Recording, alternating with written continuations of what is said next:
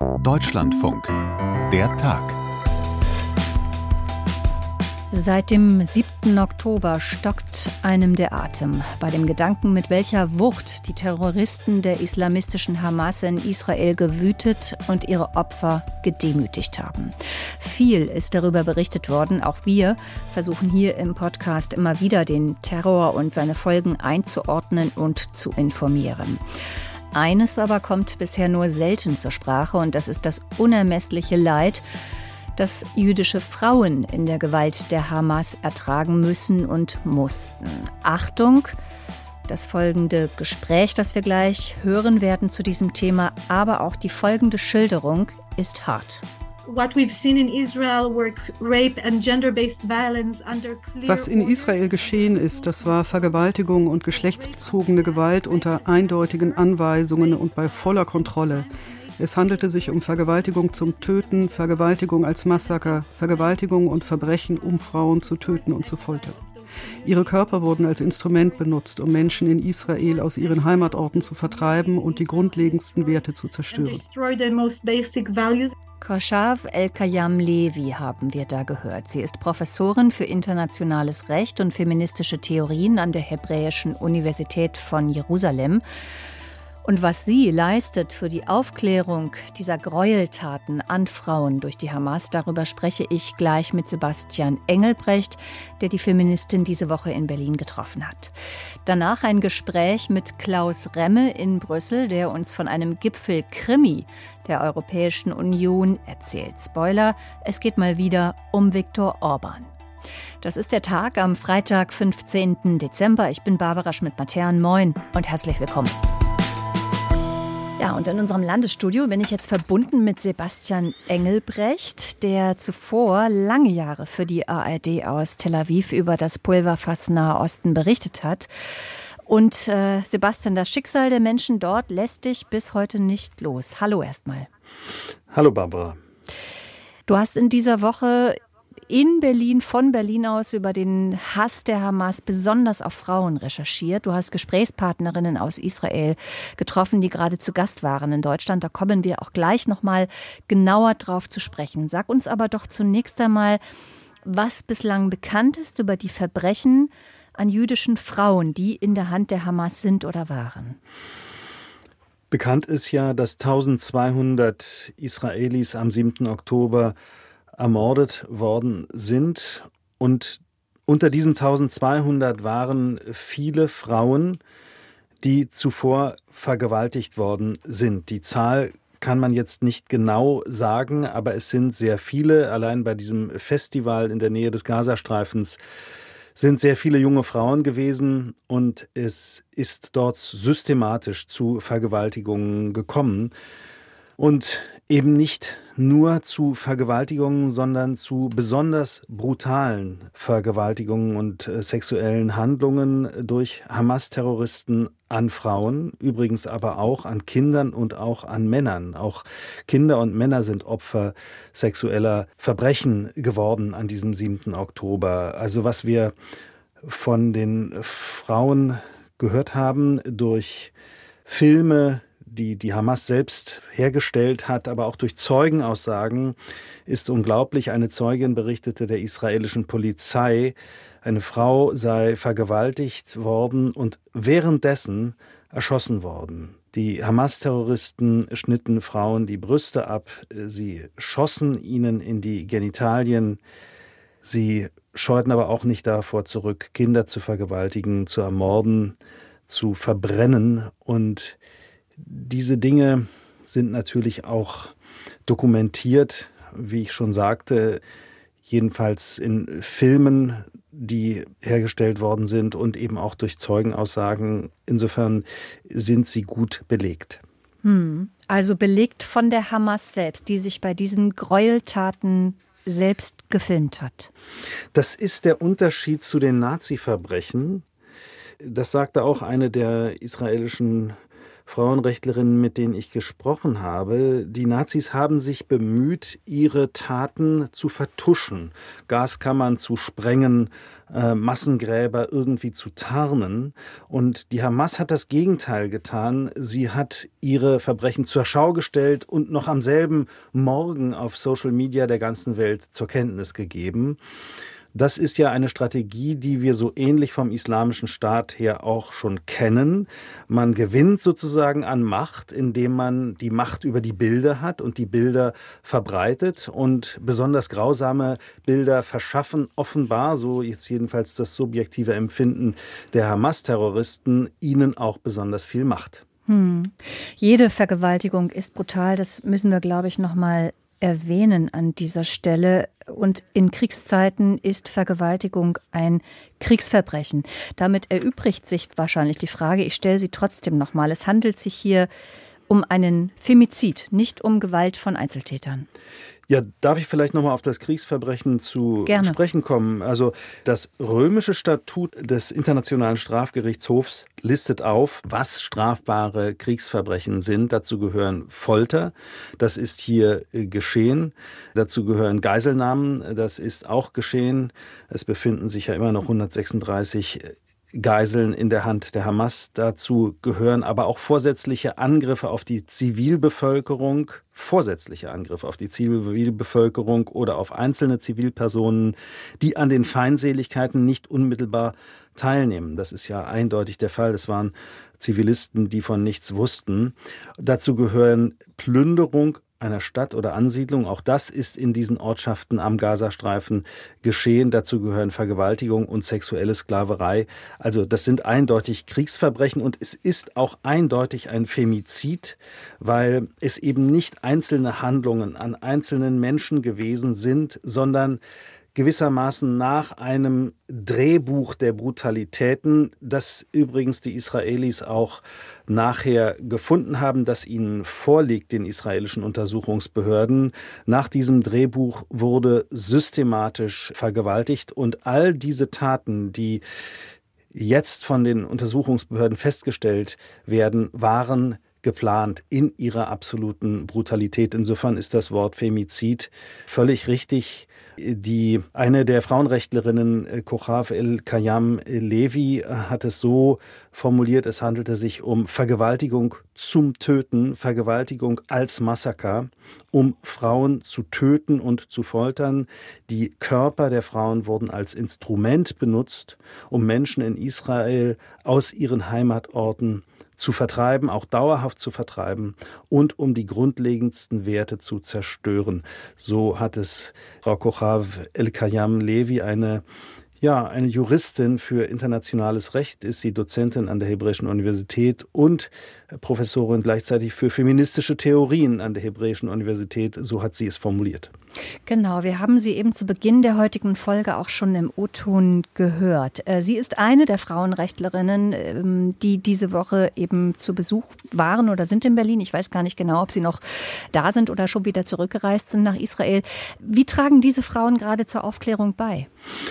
Kochaf El-Kayam Levi hat eine Woche nach dem 7. Oktober eine Kommission gegründet, die erstmal gar keine Kommission war, sondern einfach nur eine WhatsApp-Gruppe unter Frauen, die ähnlich wie Sie sowohl sich interessieren für internationales Recht äh, als auch für Feminismus. Und aus dieser WhatsApp-Gruppe wurde dann faktisch eine unabhängige Untersuchungskommission, die jetzt versucht, so viel wie möglich Beweise zu sammeln in allen möglichen Formen um gewissermaßen dann später eine Anklage vorzubereiten. Und inzwischen ist es eben so weit, dass Frau El-Kayam Levi damit auch nach Berlin oder auch äh, an andere Orte nach New York etwa fährt, um sozusagen für diese juristische Aufarbeitung der Verbrechen zu werben. Sebastian, geschieht denn diese Kommission, die da jetzt eingerichtet wurde, geschieht das auf staatliche Initiative hin? Oder, also die Frage, die mich dahinter interessiert, ist natürlich, ob da jetzt Privatpersonen die Aufgabe von des Staates und der Behörden übernehmen.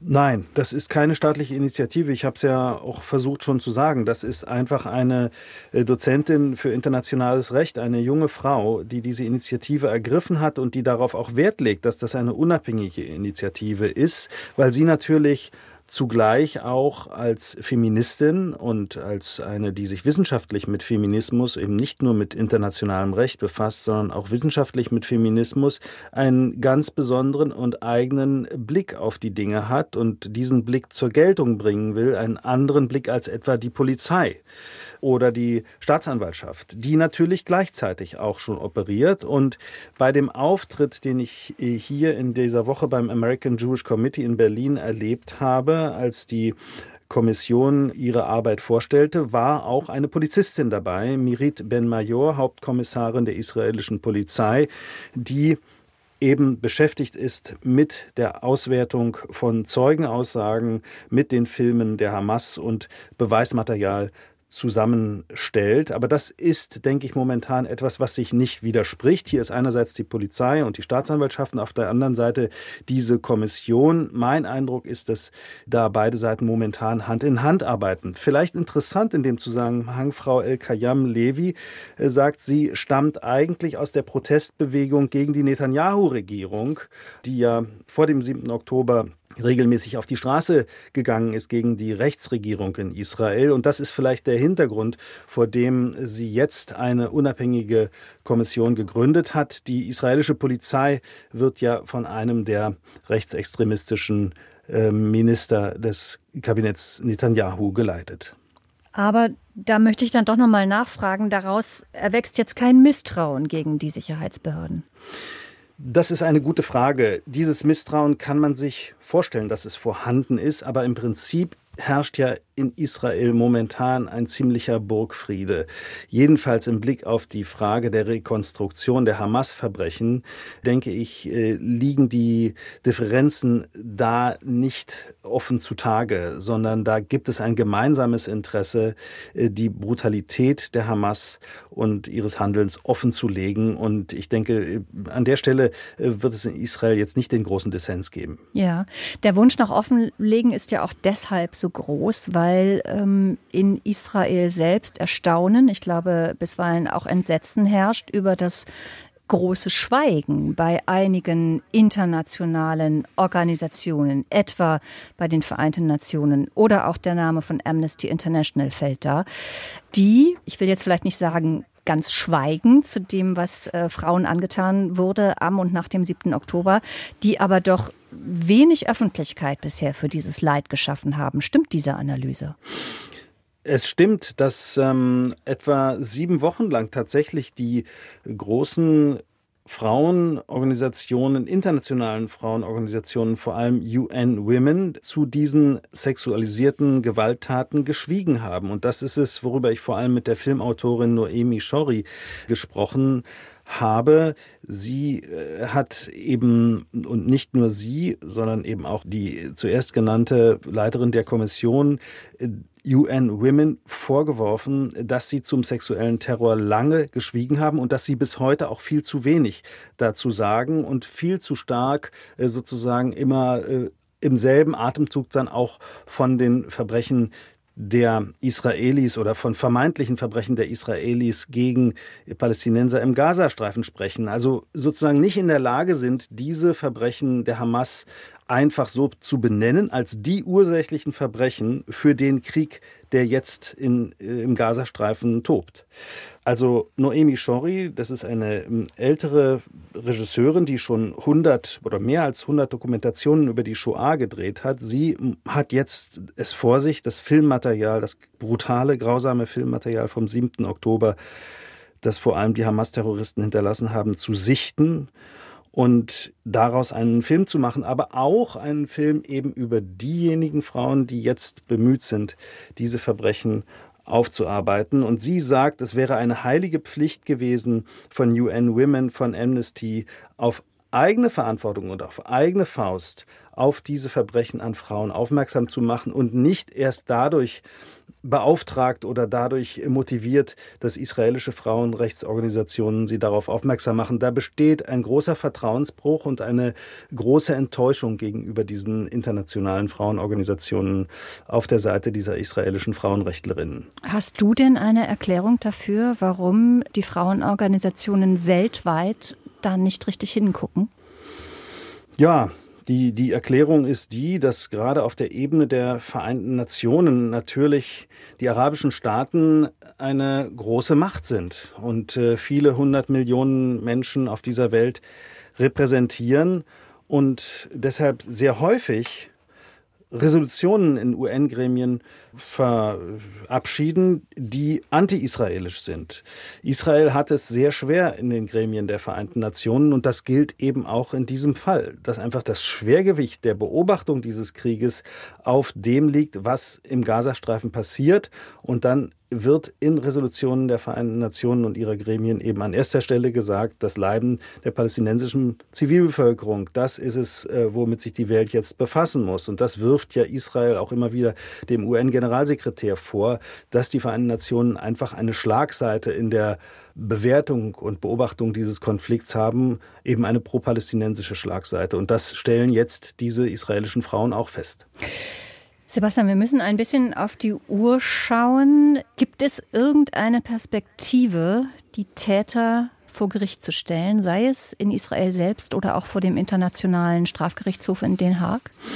Also was bekannt ist, ist dies, dass Familien von Opfern dieser Kriegsverbrechen der Hamas sich schon an den Internationalen Strafgerichtshof in Den Haag gewandt haben und einfach alles in Bewegung setzen und versuchen, dies jetzt vor den Internationalen Strafgerichtshof zu bringen. Und wir haben ja gesehen, die Bedingung des Kriegsverbrechens ist erfüllt. Und äh, zugleich habe ich eben von dieser israelischen Polizistin Mirit Ben Major gehört, die hat praktisch im Interview schon angekündigt, offiziell ist das noch nicht, die israelische Generalstaatsanwaltschaft hat es noch nicht offiziell bekannt gegeben, aber es sieht so aus, als würde es so etwas wie einen Eichmann-Prozess geben, den es ja 1961 in Israel gegeben hat also ein Sondertribunal, ein Sondergericht angesichts der ja außerordentlichen Qualität des außerordentlichen Charakters dieser brutalen Verbrechen. Man kann die sozusagen nicht mit normalen Verbrechen vergleichen. So hat es diese Polizistin jedenfalls gesagt. Gemeint ist Adolf Eichmann, dem 1961 in Jerusalem der Prozess gemacht wurde. Sebastian, eine Frage noch zum Schluss. Es sind ja immer noch Frauen und Kinder in der Gewalt der Hamas. Hast du Anhaltspunkte, wie es denen geht? Ja, ich habe zumindest äh, gehört von einer Frau, die heißt Ayelet und äh, sie hat eine Tochter und sie, diese Tochter heißt Naama Levi und im Internet hat Ayelet einen Film veröffentlicht, in dem sie dafür plädiert und dringend darum bittet, dass ihre Tochter doch jetzt endlich freigelassen wird aus der Macht der Hamas. Es sind immer noch 136 Geiseln in Gaza in der Gewalt der Hamas, davon 20 Frauen und drei Kinder. Das sind jetzt die Zahlen der israelischen äh, Polizei. Und es bricht einem das Herz, äh, wenn man äh, diese Mutter Ayelet hört, wie sie sich sorgt um die grundlegenden Bedürfnisse ihrer Tochter. Sie fragt sich, was geht in meiner Tochter vor, in ihrer Seele. Sie möchte einfach zu ihr gehen und sie holen.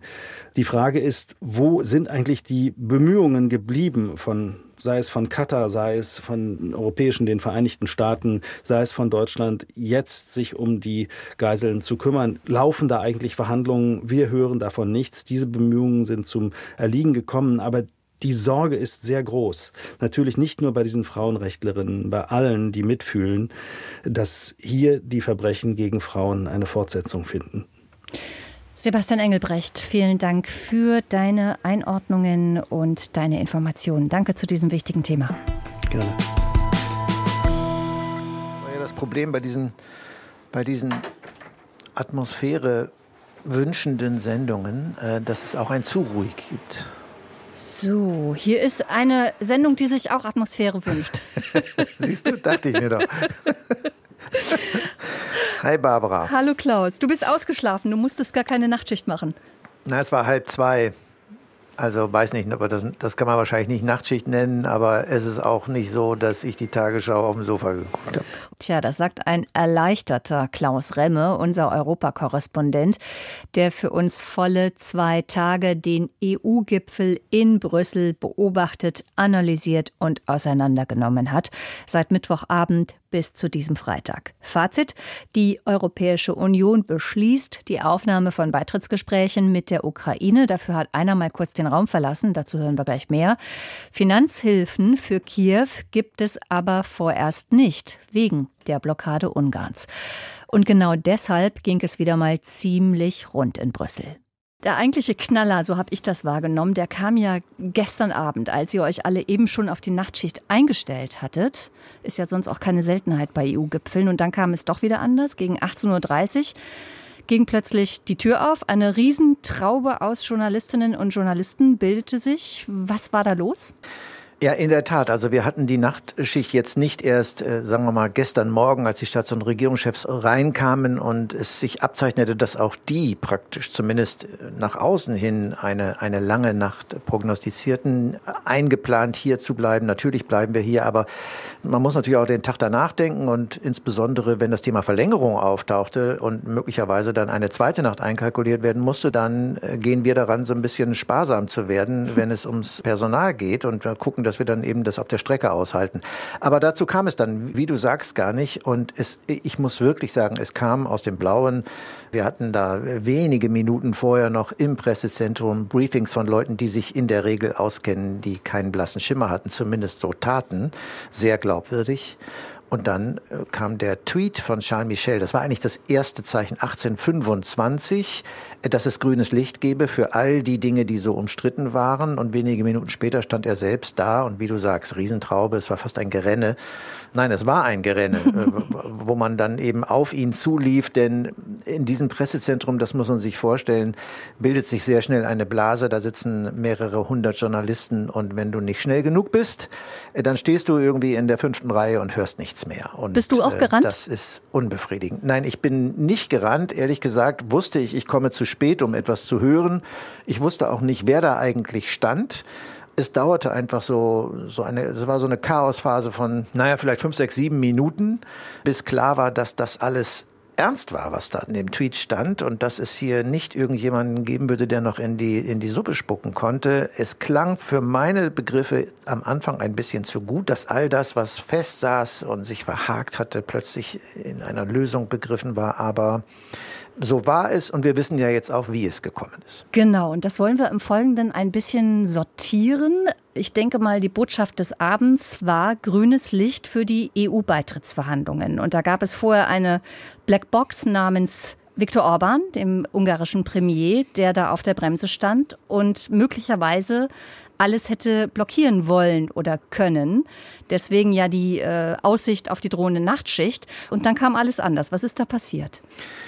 Ja, wir wussten, dass Viktor Orban mehrere Facetten dieses Ukraine-Themas äh, blockieren wollte. Und wir wissen ja jetzt, wir, wir zeichnen ja auch vor Abschluss des Gipfels. Ja, ich schaue auf die Uhr, hier ist es 14.08 Uhr und noch waren die Abschluss-BKs nicht. Noch sitzen sie da und brüten über den Zahlen für den sogenannten mehrjährigen Finanzrahmen. Auch da steckt sehr, sehr viel Geld für die Ukraine drin. Und da scheint Viktor Orban hart zu bleiben. Das heißt, er hat seine Position gewechselt, aber er hat sie nicht komplett geräumt. Und das, was gestern Abend passiert ist, also das grüne Licht für die Beitrittsverhandlungen mit der Ukraine und Moldau, für den Kandidatenstatus Georgien und für, sagen wir mal, ein, ein, ein halbwegs grünes Licht für Bosnien-Herzegowina, die erst noch Kriterien erfüllen müssen. Die hängen also ein bisschen hinten dran. Das alles wurde bestätigt. Und wir haben uns natürlich gefragt, das war die erste Frage aus dieser Journalistentraube an Charles Michel, wie ist der Deal gelungen? Wie ist das vonstatten gegangen? Und er hat es eigentlich nicht in Details geschildert, aber Luc Frieden war es, der dann wenig später, das ist der neue luxemburgische Regierungschef, sagte, passt auf, Orban hat versucht, uns zu überzeugen. Er hat gemerkt, das klappt nicht und ist dann rausgegangen auf einen Vorschlag des Bundeskanzlers hin, so heißt es, um Einstimmigkeit herstellen zu können der anderen 26. Ein Instrument, das bisher bei EU-Gipfeln, und es gibt sie seit Jahrzehnten, noch nie angewendet worden ist. Weiß auch gar nicht, ob man das Instrument nennen soll. Wenn, dann liegt es in der Trickkiste. Und so konnte man sich einigen. Es ist legal eine Möglichkeit. Das heißt, dieser Beschluss steht und gleichzeitig haben wir einen Viktor Orban erlebt, der die wenigen Minuten, in denen er draußen war, nutzte, äh, ein Video äh, zu drehen, in dem er sagte, dieser Beschluss, der da drinnen gefasst wird, äh, der ist sinnlos, der ist falsch, der ist irrational. Ungarn will damit nichts zu tun haben. Mit anderen Worten, Barbara, er wollte sich nicht einmal enthalten. Es hätte in etwa die gleiche Wirkung gehabt, aber immerhin ist er rausgegangen und hat den Beschluss auch nicht aufgehalten. Wir sollten schon dann nochmal benennen, welche Argumente denn Viktor Orban ins Feld führt. Ist da was dran aus deiner Sicht? Oder nennen Sie uns erst nochmal. Ja, also da ist wenn man sich wirklich auf das letzte i-Tüpfelchen verlassen will, etwas dran. Der EU-Rat hat im Juni 22 beschlossen, dass die Ukraine Beitrittskandidat werden kann, dass Verhandlungen aufgenommen werden, wenn Kriterien erfüllt sind. Viele dieser Kriterien sind erfüllt und Orban sagt, aber nicht alle. Und das stimmt. Die Ukraine hat sich gewaltige Mühe gegeben. Es hat wahrscheinlich noch nie so viele Fortschritte in so kurzer Zeit gegeben, aber sie sind eben noch nicht ganz da. Und Orban stellte sich gestern hin und sagte, Vorbedingungen sind Vorbedingungen. Wenn sie nicht erfüllt sind, müssen wir hier nicht reden. Und äh, aus meiner Sicht sind sie das nicht. Die Kommission selbst gibt zu, dass die 100 Prozent noch nicht erreicht sind. Aus meiner Sicht sind es wirklich nicht ausreichende Prozente, die da geleistet wurden. Das ist seine Haltung offiziell. Wir wissen, dass es eine Nebenagenda gibt rund um gesperrte Milliarden, auf die wir wahrscheinlich jetzt im Detail zu sprechen kommen. Hm. Lass uns aber noch einmal kurz bei den Kriterien und Bedingungen für Beitrittsgespräche bleiben. Nennen wir das Kind ruhig beim Namen. Als ein Problem wird immer wieder die grassierende Korruption in der Ukraine genannt. Für wie groß hältst du dieses Problem, beziehungsweise kann man das in den Griff kriegen absehbar? Es stimmt, es geht um äh, Reformen im Justizwesen und es geht um Reformen bei der Bekämpfung von Korruption. Ein großes Problem in der Ukraine, nicht erst seit Kriegsausbruch. Dieses Problem, das äh, beschäftigt die Ukraine seit, seit vielen Jahren. Man hat große Fortschritte gemacht. Diese Fortschritte werden auch bescheinigt. Dass das nun ein, ein lupenreines Land ist, ja, das also in Sachen Korruption im Index von dreistelligen Nummern im Länderranking hochschießt auf die ersten zehn Plätze, Gesetze. Das ist nicht zu erwarten. Aber seien wir ehrlich, auch innerhalb der EU äh, gibt es Länder, die sich beim Korruptionsindex weiter unten bewegen, nicht zuletzt Ungarn selbst. Hm. Okay, und dann kommen wir nochmal aufs äh, Geld in anderer Hinsicht zu sprechen. Du hast es ja eben schon angedeutet. Also die neuen Finanzhilfen für die Ukraine, die sind bisher, haben kein grünes Licht bekommen. Und wieder mal liegt es an Viktor Orban, schon wieder. Warum geht es da nicht voran? Wie ist da jetzt der Stand der Dinge? Freitagnachmittag 14.13 Uhr. Es geht eben um den mehrjährigen Finanzrahmen. Das ist der Haushalt der Europäischen Union, der immer auf äh, sechs Jahre angelegt ist, in diesem Falle von 2021 bis 2027. Das Grundproblem aus Sicht der Kommission, der Vorschlag des Haushalts von 2021 gibt einfach nicht mehr die Realitäten wieder, wie wir sie heute vorsehen. Da wurde noch nicht eingepreist, dass es eine Rekordinflation gab, in der die Zinskosten in die Höhe geschossen sind, für die also jetzt bezahlt werden muss. Da ist aber insbesondere der Krieg in der Ukraine nicht eingepreist gewesen. Die vielen Milliarden, die geflossen sind zur Unterstützung, zu Recht sagen ja die EU-Länder, insbesondere in dieser ersten unmittelbaren Phase des Krieges. Aber es hat ein Loch gerissen und das muss mit Blick auf die Zukunft, denn man kann ja nun nicht einerseits den historischen Beschluss fassen, Beitrittsverhandlungen eröffnen zu wollen und andererseits die Mittel zu versagen, die dazu führen, dass dieses Land überhaupt erst in eine Lage versetzt wird, um Verhandlungen dann erfolgreich abzuschließen und der Union beizutreten. Das heißt, hier muss Geld fließen. 50 Milliarden für die nächsten vier Jahre sind veranschlagt. Orban sagt, warum so lang, warum so viel? Die anderen sind der Meinung, da muss langfristige Stabilität rein. Mit diesem Geld werden ja keine Waffen gekauft, sondern da wird der Staat am Leben gehalten. Da werden Renten mitbezahlt, Pensionen, da werden Gehälter mitbezahlt und so weiter. Also äh, das ist die Krux. Darüber wird im Moment gestritten. Orban bleibt hart. Wir wussten, dass er ein Gegner dieses Vorschlags ist. Und insofern hat man in den letzten Wochen, Barbara, an Plänen gearbeitet, die gezogen werden, wenn das hier schief geht. Noch sitzt man da. Ich will die Hoffnung noch nicht ganz aufgeben, aber es sieht wirklich nicht gut aus. Das hat auch äh, zum Beispiel die estnische Regierungschefin, die mit Orban gesprochen hat, lange gesagt. Und auch Orban hat es wieder und wieder äh, betont. Er will diese Hilfe nicht geben und gleichzeitig sind wir in einer Art Erpressungsmodus, weil er der Meinung ist, wenn alles Geld, was die EU in Sachen Ungarn gesperrt hat, aufgrund von rechtsstaatlichen Defiziten freigegeben wird, dann ist er mit am Ball. Und wäre das ein weiterer Erpressungsversuch, mit dem er durchkommen könnte bei den anderen 26? Aber hallo, wäre das ein Erpressungsversuch und er wird nicht durchkommen. Nicht damit. Am Tag bevor der Gipfel begann, das haben wir ja berichtet und es hatte sich davor abgezeichnet, hat die EU-Kommission 10,2 Milliarden Euro äh, freigegeben für Ungarn mit der Begründung, ein Teil der Defizite sei behoben worden durch eine Justizreform, die im Parlament verabschiedet worden sei. Sie ist noch nicht umgesetzt, aber schon diese 10,2 Milliarden sind aus Sicht zum Beispiel vieler Europaabgeordneter skandalös. Für Größte dich auch? Schmiergeld, äh, will nur kurz erwähnen, äh, größte Schmiergeldzahlungen der Geschichte der EU, sagte Daniel Freund von den Grünen. Aus der FDP kam, kam so ein Satz, Ursula von der Leyen will die Demokratie in der Ukraine retten, indem er die Demokratie in der Ukraine, in, in, in Ungarn aufgibt. Also da ist die Empörung groß. Ich bin der Meinung, das Timing ist derart unglücklich und es wurde meiner Ansicht nach unzureichend erklärt. Es wurde erklärt, das liege an Orban, der einen Antrag gestellt habe. Dieser Antrag muss binnen einer gewissen Frist, neun Tage, nun bearbeitet werden und aus Sicht der Kommission positiv beantwortet werden, damit das Geld fließen kann.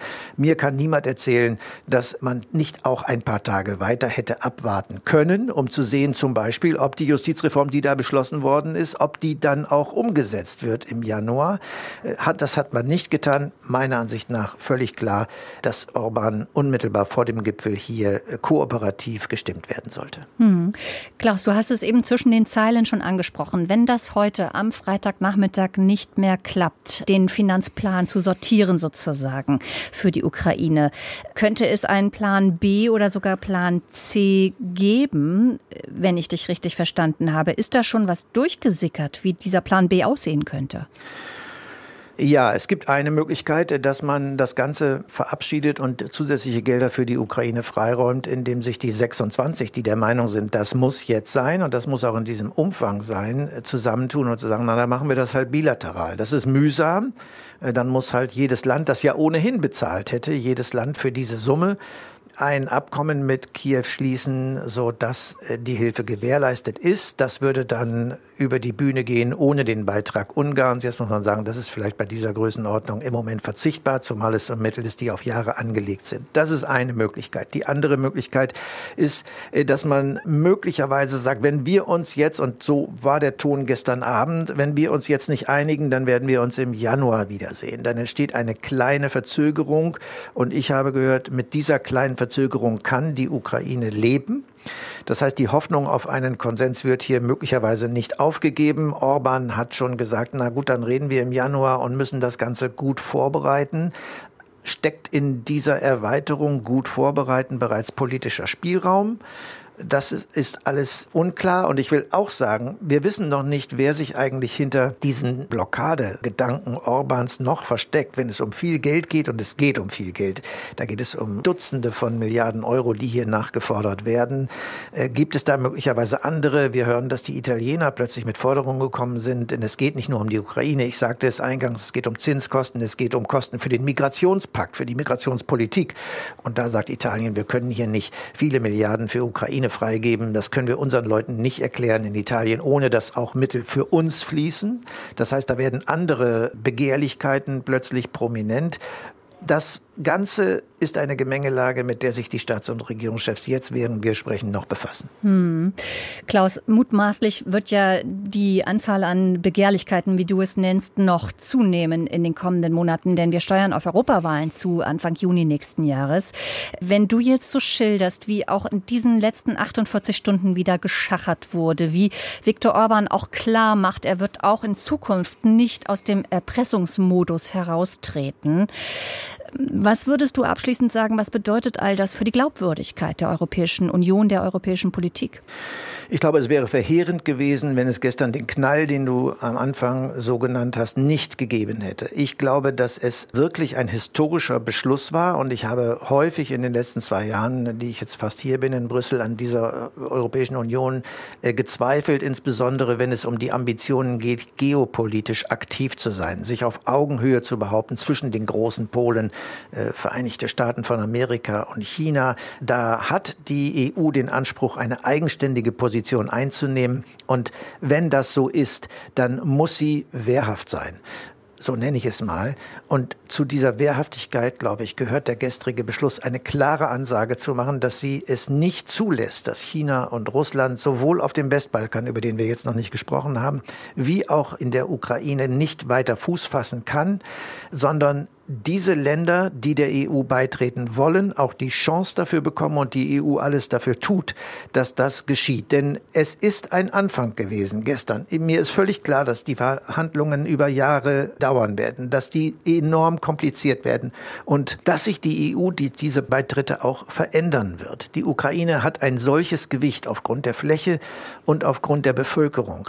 Wir haben erst vor wenigen Tagen eine Studie gesehen des Instituts der deutschen Wirtschaft, die sagt, dass etwa 170 bis 190 Milliarden Euro Folgewirkung für einen Beitritt allein der Ukraine wären. Ja, da geht es um die gemeinsame Agrarpolitik, da geht es um die Kohäsionspolitik, ein Begriff, mit dem wenige was anfangen können. Das ist Unterstützung für strukturschwache Regionen, zu denen die Ukraine ja jetzt gehört. Und da würden andere Regionen, die im Moment davon profitieren, zum Beispiel in Polen, hinten überfallen. Denn es gibt dann Ärmere in der Europäischen Union, die mit solchen Mitteln stärker belohnt werden. Das wird zu Friktionen Diskussionen führen, die wir im Moment nur erahnen können. Aber sie sind Teil eines Puzzles, eines geopolitischen Puzzles.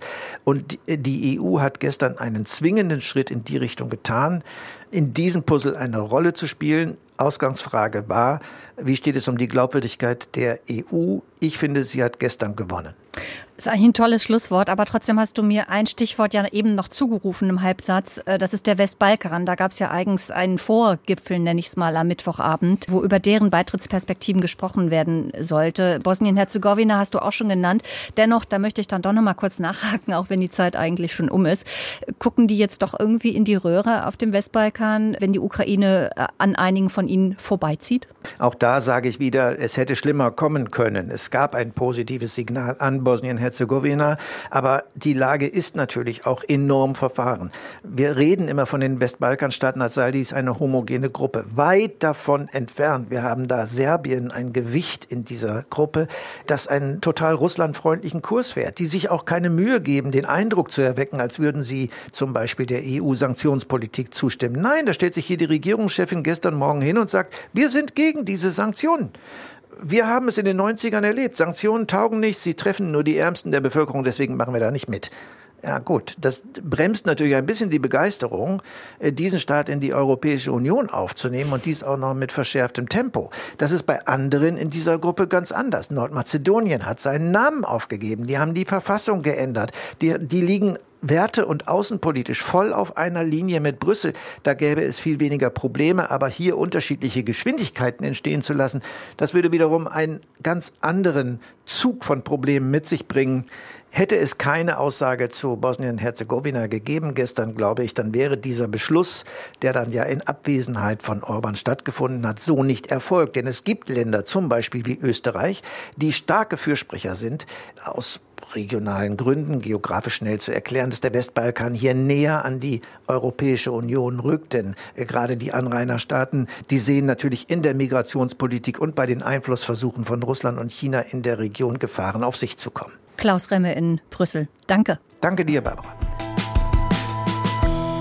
Übrigens, und das kam erst nach meinem Gespräch mit Klaus Remme, hat der Bundeskanzler Olaf Scholz in seiner Pressekonferenz zum Ende des EU-Gipfels am Freitagnachmittag eine positive Bilanz gezogen. Damit bleibt mir nur noch ein Dank an alle, die uns heute zuhören und ein Dank an Fanny Buschert, die für diese Folge die Redaktion hatte. Tschüss und schönes Wochenende wünscht Barbara Schmidt-Matern.